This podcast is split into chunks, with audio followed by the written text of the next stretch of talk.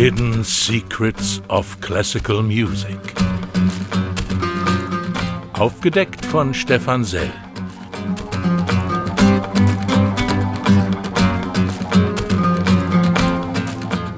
Ein Podcast des deutschen Klassikmagazins Crescendo in Kooperation mit der Deutschen Welle. Ich sag Hallo und grüße Sie. Schön, dass Sie wieder dabei sind. Mein Name ist Stefan Sell. Wieder begeben wir uns auf Spurensuche nach Motiven, Themen, Melodien, die es irgendwie und irgendwo schon gab. In dieser Episode haben wir einen Fall, der in der Musikgeschichte einzigartig ist. Der Fall des Monsieur Saint-Saëns. Debussy bezeugte, niemand kennt die Musik der ganzen Welt besser als Monsieur Saint-Saëns. In Paris geboren, den Vater früh verloren, blieb ihm seine Mutter Halt und Nabel. Zudem fand er Trost, in seiner Großtante eine zweite Mutter zu haben. Während seine Mutter in ihm von Anfang an den großen Musiker sah, war es die Großtante, die ihn in die Tonkunst einwies. Konnte er mit zwei schon lesen, auch Noten aller Art, fing er in diesem Alter auch schon an, Klavier zu spielen. Mit drei präsentierte er seine erste Komposition. Mit gerade mal sechs reichte ihm das Lesen französischer Texte schon gar nicht mehr. Er begann aus dem Griechischen und Lateinischen zu übersetzen. Stupides Repetieren irgendwelcher Klavierschulstücke langweilte ihn. Lieber brillierte er mit Haydn und Mozart. Mit zehn gab er im legendären Salle Pleyel sein erstes großes Konzert. Paris war begeistert, aber Saint-Saëns hielt sich von Lob und Tadel frei. Ich habe nie Komplimenten geglaubt, ohne sie auf ihre Berechtigung überprüft zu haben. Kritik war mir lieber, und ich habe recht daran getan. Kritik sollte es zu Lebzeiten hageln. Sein Freund Gounod aber schwärmte, Saint-Saëns ist eine musikalische Kraft, wie ich keine zweite kenne. Er ist allen Anforderungen gewachsen, für alle Ansprüche ausgerüstet. Er weiß in seiner Kunst wie kein anderer Bescheid. Die Meister kennt er auswendig. Er beherrscht das Orchester spielend. Ebenso wie er spielend Klavier spielt. Damit ist alles gesagt. Er besitzt ein äußerst seltenes Darstellungsvermögen und ein erstaunliches Aneignungs- und Assimilationstalent. Er könnte, je nachdem es von ihm verlangt würde, ein Werk alla Rossini, alla Verdi, alla Schumann oder alla Wagner komponieren. Er kennt sie alle von Grund aus und ist darum vielleicht vor der Versuchung sicher, einen derselben nachzuahmen. In der Tat, es ist schwierig, Saint-Saëns auf die Schliche zu kommen. Vieles, was er geschrieben hat, enthält Passagen, die sofort vertraut klingen, gleich einem akustischen Déjà-vu, aber selten sind sie eindeutig zuzuordnen. Gounod fährt fort, ohne der Sklave einer einzigen zu sein, macht er sich alle Methoden und Darstellungsmittel zunutze. Er ist ein Musiker von großem Schlage. Er zeichnet und malt seine Tonbilder mit der Hand eines Meisters. Und wenn die Ursprünglichkeit darin besteht, dass man andere nicht nachahmt, dann war er der ursprüngliche Künstler. Er glich niemandem als sich selbst. Laut Gounod dürften wir bei Saint-Saëns kaum etwas finden. Keine Melodien, Motive, Themen, die es irgendwie und irgendwo schon gab. Saint-Saëns wurde nicht nur zum zweiten Mozart ernannt, sondern galt auch als französischer Mendelssohn. Das könnte eine Spur sein. Hören wir den letzten Satz aus Mendelssohns Italienischer, seiner vierten Sinfonie.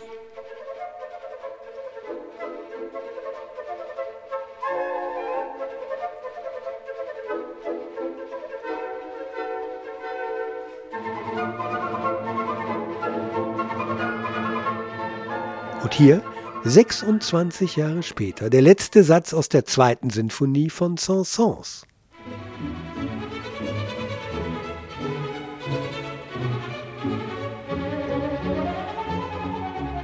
Hören wir Wagners Rheingold-Vorspiel.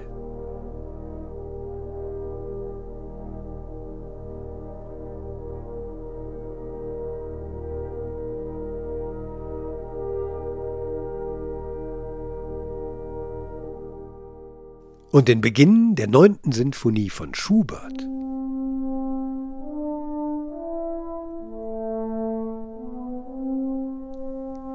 Und hören wir jetzt den Beginn des dritten Klavierkonzerts von Camille Saint-Saëns.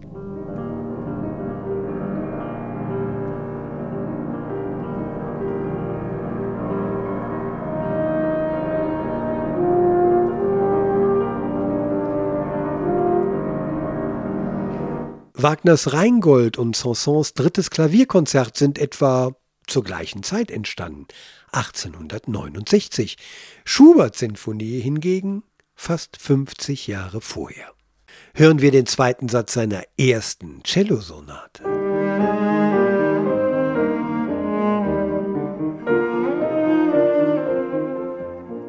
Da klingt doch eine Melodie an, die fast ein Jahrhundert vorher Johann Peter Schulz in die Welt gebracht hat.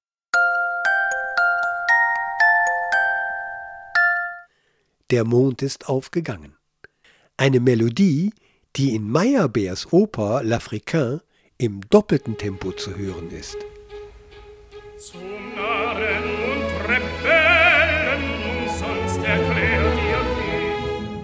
so sehr seine Mutter ihn auch gefördert hat, mit allem einverstanden war sie nicht.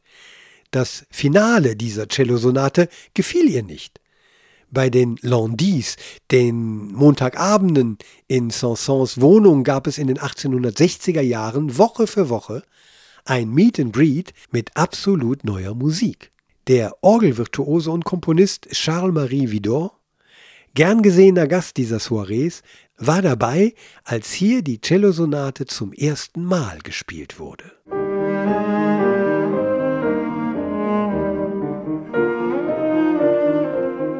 Er berichtete, dass die Sonate großen Erfolg gehabt hatte. Alle Gäste waren gegangen und der glückliche Autor war allein mit seiner Mutter. Sehr überrascht, von ihr kein Kompliment zu hören. Hast du mir nichts zu sagen? Bist du nicht zufrieden? Die beiden ersten Sätze sind gut, das Finale dagegen ist nichts wert, gab Madame Sansons darauf kalt zur Antwort. Also schrieb Camille Sansons seiner Mutter zuliebe ein neues Finale.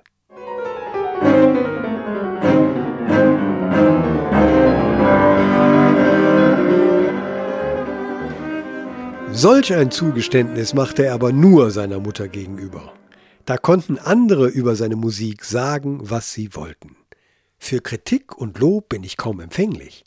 Nicht etwa aus übertriebenem Selbstwertgefühl, das wäre eine Dummheit, sondern weil ich im Hervorbringen meiner Werke einem Gesetz meiner Natur folge so wie ein Apfelbaum Äpfel hervorbringt und mich also nicht darum kümmern brauche, was man für eine Meinung von mir hat. Und viele hatten eine Meinung von ihm. Armselig und einfallslos, hieß es. Ganz anregend und erfreulich, doch ohne tiefere Bedeutung.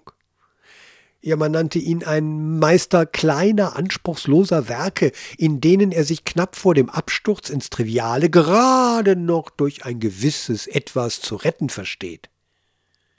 Oder gar, hieß es, schlechte, aber gut geschriebene Musik. Fanden die einen ihn zu reaktionär, fanden die anderen ihn zu modern. Allzu offensichtliche Tendenzen zum Modernismus, hieß es.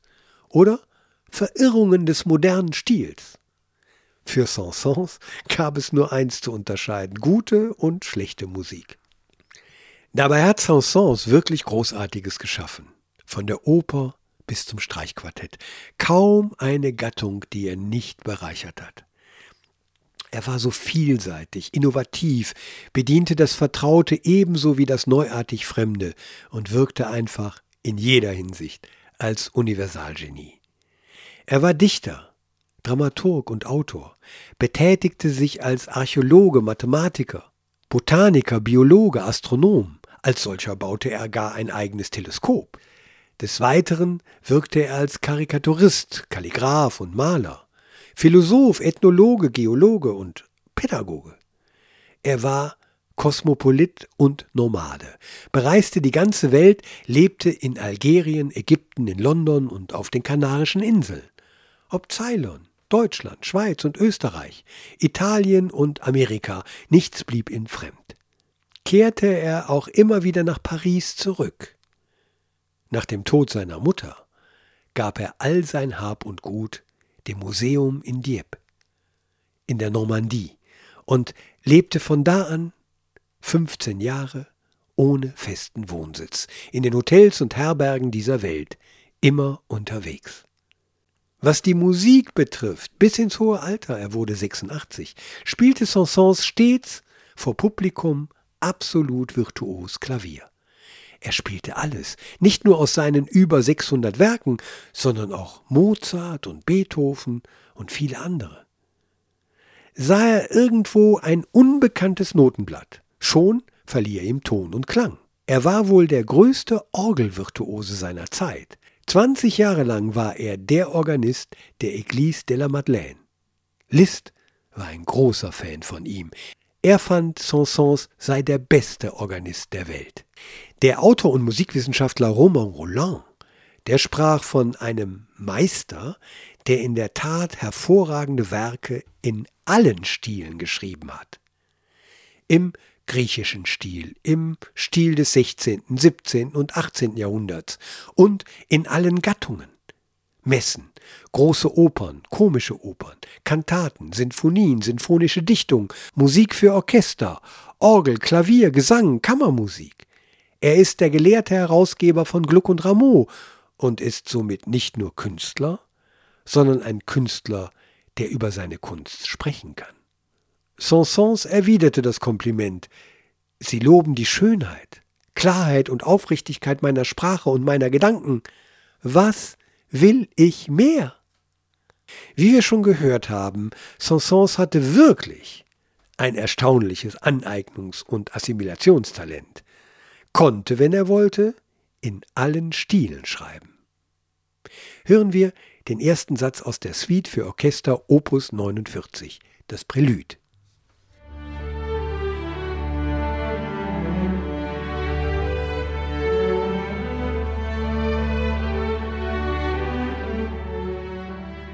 Ja, das erinnert irgendwie vage an das Erwachen heiterer Empfindungen bei der Ankunft auf dem Lande, wie es bei Beethoven heißt. Denn bei ihm schwingt sich die Musik genauso auf, gruft sich ein, ganz ähnlich wie in Beethovens erstem Satz seiner Pastorale.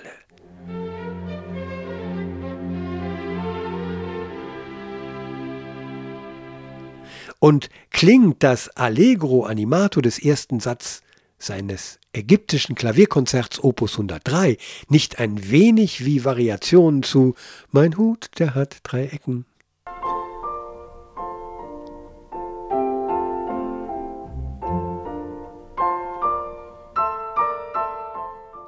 Neapolitanisch O Mama Mama Cara. Schon Paganini variierte diese Melodie unter dem Titel Il Carnevale di Venezia.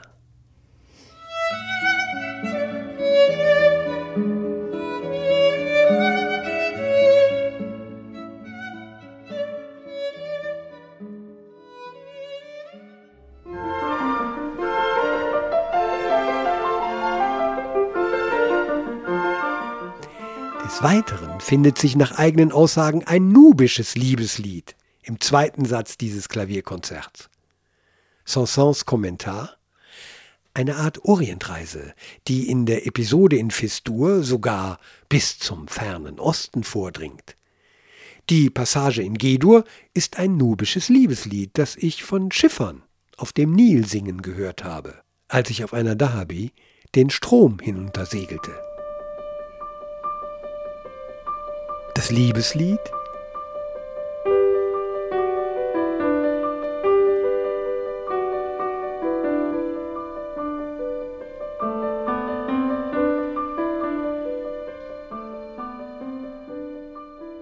Der ferne Osten?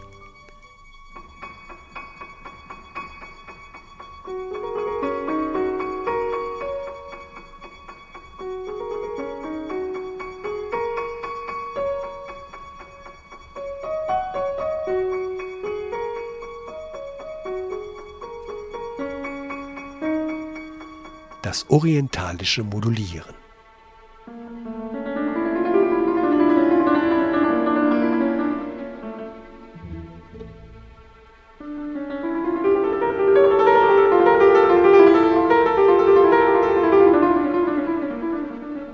In seiner wunderschönen Rhapsodie d'Auvergne klingt ebenfalls volksliedhaft an ein Lied, das nach eigener Aussage Sansons in einem Bergdorf der Auvergne eine Wäscherin hat singen hören.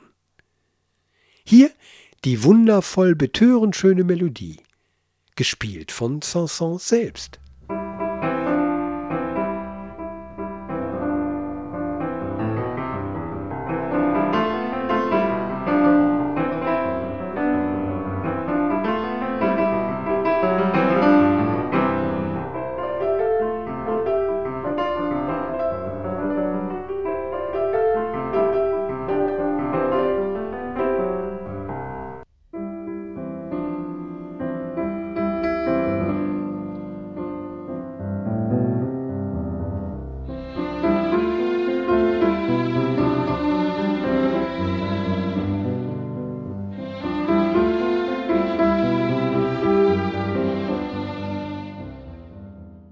Sein berühmtestes Werk aber ist ein Werk, das er zu Lebzeiten nicht veröffentlicht wissen wollte. Ja, das nicht mal eine Opuszahl bekommen hat. Der Karneval der Tiere. Diese große zoologische Fantasie, eine Suite in 14 Sätzen, ist für zwei Klaviere, zwei Geigen, Viola, Cello, Kontrabass, Flöte, Klarinette, Harmonika, Glockenspiel und Xylophon geschrieben. Das Xylophon hatte er in seinem Danse Macabre zwölf Jahre zuvor schon als erster überhaupt in Orchesterklang gebettet. Hören wir aus dem Karneval der Tiere die Nummer zwei: Hühner und Hähne.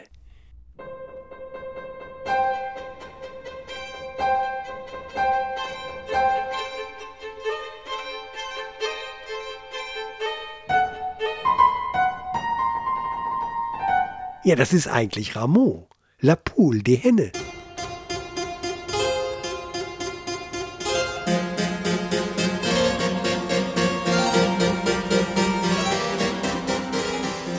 Nummer 4, die Schildkröten, das ist Jacques Offenbach in Zeitlupe.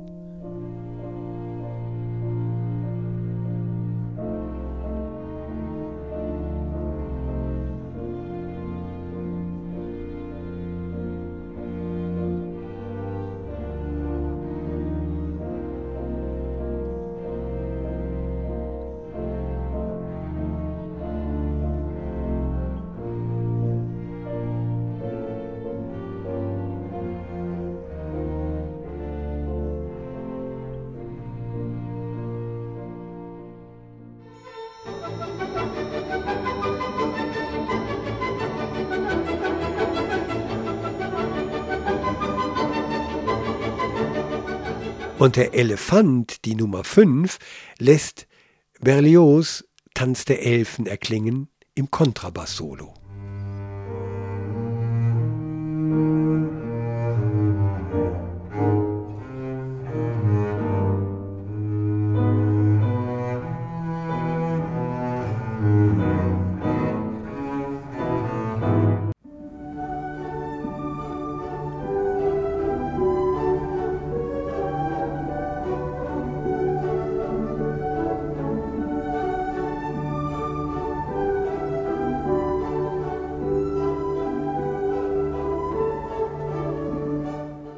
Und auch hier wieder Mendelssohn. Das Scherzo aus dem Sommernachtstraum.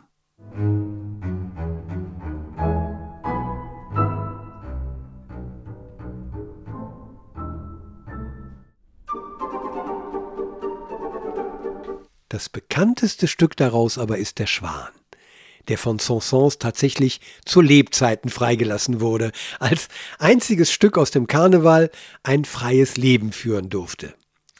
Paradoxerweise wurde dieser Schwan unsterblich durch das berühmte Passeul von Anna Pavlova. Sie tanzte den Schwan als sterbenden Schwan.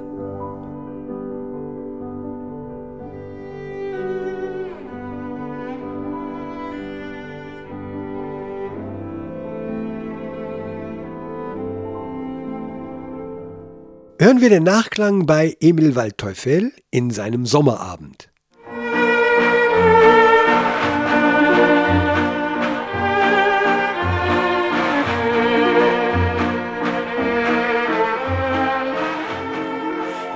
Emile Waldteufel war ein Zeitgenosse Sansons, galt als der Walzerkönig von Paris. Vielleicht waren die beiden sogar Kommilitonen am Pariser Konservatorium. Noch später klingt das nach in Nino Rotas legendärer Filmmusik zu Fellinis La Strada.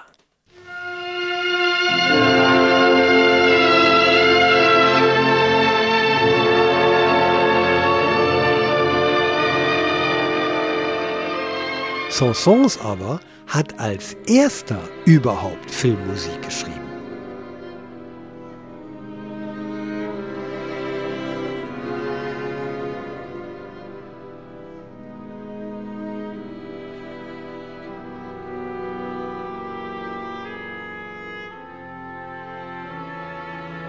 Und sein Aquarium aus dem Karneval ist aus Hollywood gar nicht mehr wegzudenken.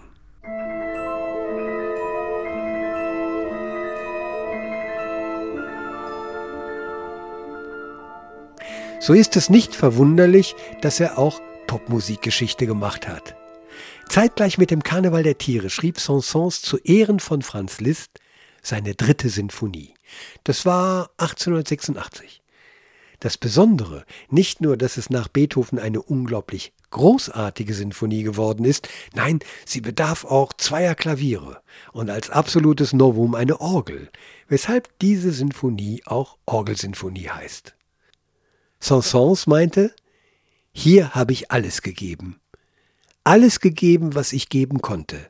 So etwas wie dieses Werk werde ich nie wieder schreiben.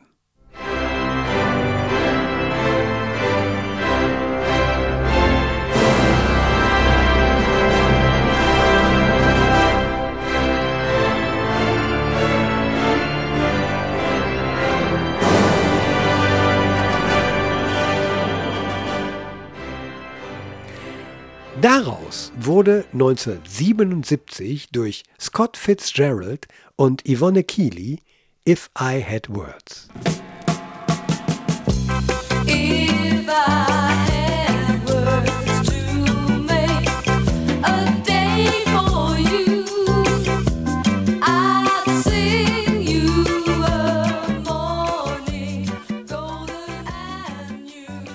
Dieser Song eroberte 1978 alle Charts. Sansons war nun auch noch zum Popmusiker avanciert. 1995 ertönte genau dieser Song erneut in dem Kinohit Ein Schweinchen namens Babe. Hatte Sansons Offenbach in Zeitlupe gespielt, wurde hier die Geschwindigkeit seiner Musik verdoppelt. Sansons im Helium-Sound der Mickey-Maus-Welt. And a one, and a two, and a three, hit it!